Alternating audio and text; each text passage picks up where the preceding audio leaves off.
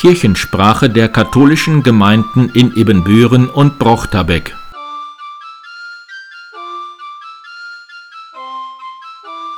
Herzlich willkommen zur 134. Episode der Kirchensprache am 16. Juli 2023. Mein Name ist Pastor Martin Weber. Nach den Informationen aus den Gemeinden meldet sich Bärbel Lehmann vom SKF zu den andauernden Problemen bei der Tafel. Karl-Heinz Klausmeier ist Aushilfsorganist und gibt interessante Einblicke in seinen Dienst quer durchs Tecklenburger Land. Schließlich hören wir das Neueste vom Pater Reinhold Becker aus Trier, der vor einer Woche seinen 62. Weihetag gefeiert hat. Montag, 8.30 Uhr, ist Messe mit den Schützen in der Herz-Jesu-Kirche. Montag um 15 Uhr ist Kartenspielen im Pfarrheim St. Modestus für alle Kolping-Mitglieder und interessierte Nichtmitglieder. Montag um 17.30 Uhr ist wieder Schweigen für den Frieden auf dem oberen Markt. Mittwoch um 6.30 Uhr ist Morgenlob in der Michaelkirche und anschließend das Frühstück im M-Haus. Mittwoch um 10 Uhr ist Messe im AWO Seniorenzentrum an der Weberstraße. Mittwoch um 14.30 Uhr treffen sich die Doppelkopf spielenden Frauen im Pfarrzentrum St. Ludwig. Donnerstag um 10 Uhr ist Messe im AWO Seniorenzentrum an der Klosterstraße. Donnerstag von 15 bis 17 Uhr ist Café for You im M-Haus mit der Möglichkeit zur Begegnung mit geflüchteten Menschen. Am nächsten Samstag startet das Sommerlager St. Ludwig nach Appelschar in den Niederlanden. Ich werde mich dann an den nächsten beiden Wochenenden aus Appelschar melden.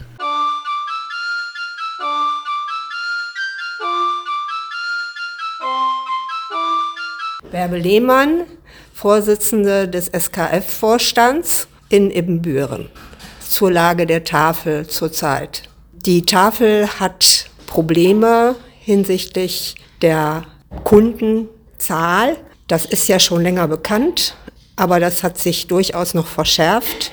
Wir haben schon Maßnahmen ergriffen, dass wir nur alle 14 Tage Ausgabe haben. Aber inzwischen sind wir so weit, dass wir einen Stopp der Neuaufnahme machen, weil einfach der Andrang zu groß ist, wir die Räumlichkeiten nicht haben, wir die Ehrenamtlichen nicht zur Verfügung für die Ausgabe haben. Wir haben schon unsere Zeiten verlängert, wir haben schon mehr einen Tag dazugenommen, aber trotzdem reicht es nicht. Die Zahl der Kunden hat sich mehr als verdoppelt. Kunden weiß ich zufällig, dass das um die 600 sind, dass man aber dabei sehen muss, dass da ja die Familien noch mit dran hängen, sodass das bestimmt so 1600, 1800 Personen sind, die wir versorgen.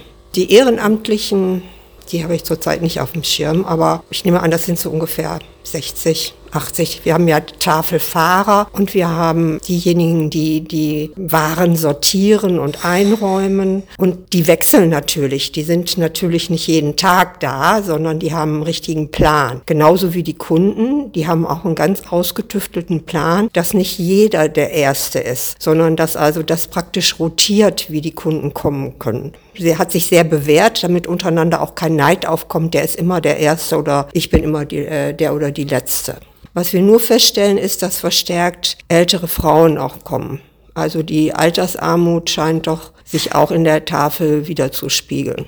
Also ihr macht keinen Unterschied zwischen Ausländern, Deutschen oder Flüchtlingen oder wie auch immer? Nein, wir machen keinen Unterschied. Das ist also, jeder ist, der kommt, ist in einer Notsituation. Der hat ja auch einen Tafelausweis. Es kann nicht jeder, der meint, er möchte gerne günstig was haben, kann kommen, sondern das ist alles mit der Stadt, äh, wird das äh, abgesprochen und die müssen, wir stellen die Tafelausweise auf. Dafür, dafür braucht man ja auch Personal. Also das ist schon ähm, durchaus auch eine logistische Meisterleistung, die da gemacht wird.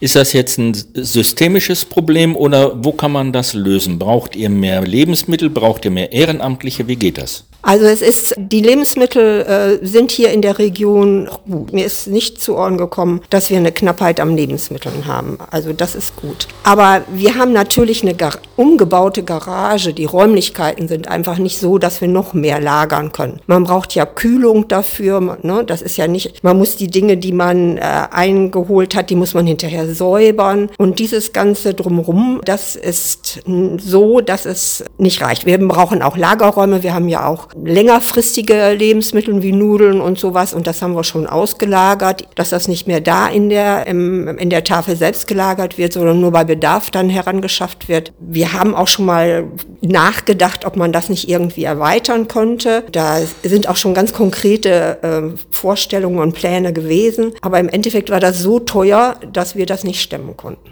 Also ihr braucht im äh, Extremfall braucht ihr einen Mäzen, der in der Innenstadt Räumlichkeiten großzügig zur Verfügung stellt. Sowas wäre für uns ganz prima und oder äh, jemanden, der sagt, also ich baue was für euch hinten in den Garten.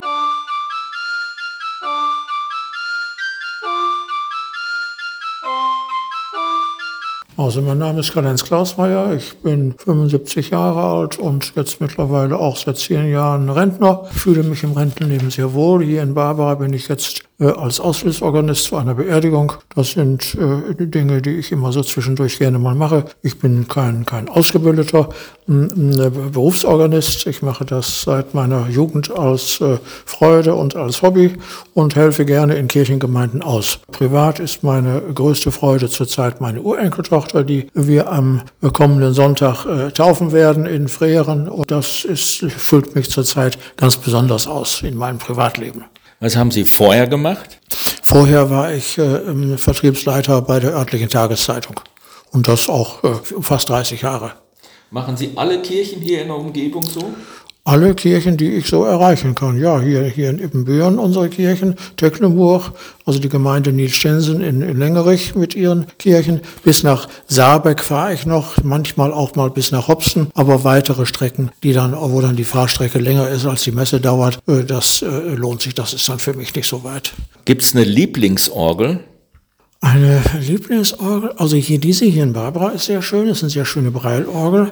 Ähm, ja, in der Mauritiuskirche haben wir eine, eine äh, große äh, Orgel, die mittlerweile auch schon des Öfteren durch, durch äh, verschiedene Orgelbauerhände gegangen sind. Was nach meinem Dafürhalten nicht immer schöner geworden ist, das war Ober, früher ist eine Oberlinger Orgel, die war ursprünglich auf den elsässischen Orgelklang eingerichtet und das war damals von Reinhard Adams, dem seinerzeitigen Organisten, so gewünscht. Äh, äh, zwischenzeitlich ist ja wieder so ein bisschen rumintoniert worden. Aber hm, ich liebe die besonders schönen, äh, ähm, äh, auch kleine Orgeln, so wie die kleine, die kleine Breilorgel in der Tecklenburger Michaelkirche, die finde ich beispielsweise auch sehr schön. Das sind die, die mir so am liebsten sind. Und dann haben wir eine, eine ziemlich historische Orgel in der ähm, Ludwigkirche. Das ist eine elektropneumatische Orgel der Firma Kreinbrink. Die hat, hat ihr äh, ihr wesentlichen Daseinsberechtigung auch durch die Historie, denn zu den Zeiten, äh, als die Orgel gebaut wurde,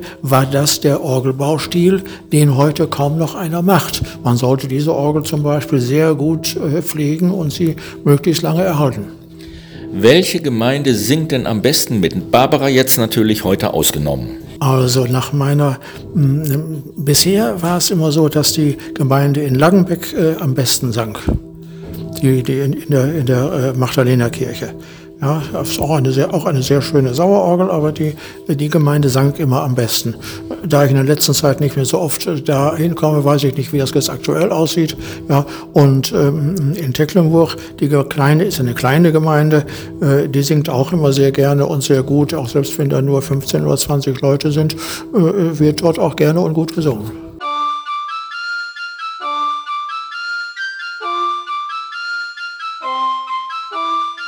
Hallo Martin, hier ist der Reinhold. Ja, wir leben noch. Das Wetter ist zwar heiß bis jetzt, aber heute ist wieder angenehm geworden. Ich äh, sitze in den Ecken rum, für Fernsehen gucken und dann gehe ich mal runter unten vor der Kirche oder dann treffe ich da Leute, mit dem immer wieder Bekannte, die man kennengelernt hat, die treffen, kommen rein zu, lachen einen Mann und das macht wieder Spaß zum Leben, gibt Freude zum Leben. Ne? Dann habe ich natürlich viele, die, die Rätsel, großen Rätsel, die Sigmund, sie schicken mir die großen Rätselhefte zu. Schwere Rätsel, aber das schaffe ich auch noch. macht noch, das macht noch Spaß. Sonst ist mir bin ich mit zufrieden. Das Leben geht weiter. Hm? Und ich höre immer wieder was Neues aus der Pfarrei. Nicht jeden Abend, sondern sonntags und donnerstags sitzen wir zusammen. Und wenn dann jemand Namenstag oder Geburtstag hat, dann auch. Hm? Dann sitzen wir zusammen. Also ein Gläschen Wein. Alles Liebe und gut. Ich, Ich denke oft an euch. Ich habe noch Kontakt mit dem einen oder anderen per Telefon. Das macht immer noch Freude. Viele liebe Grüße und herzlichen Dank. Gott segne euch alle. Tschüss.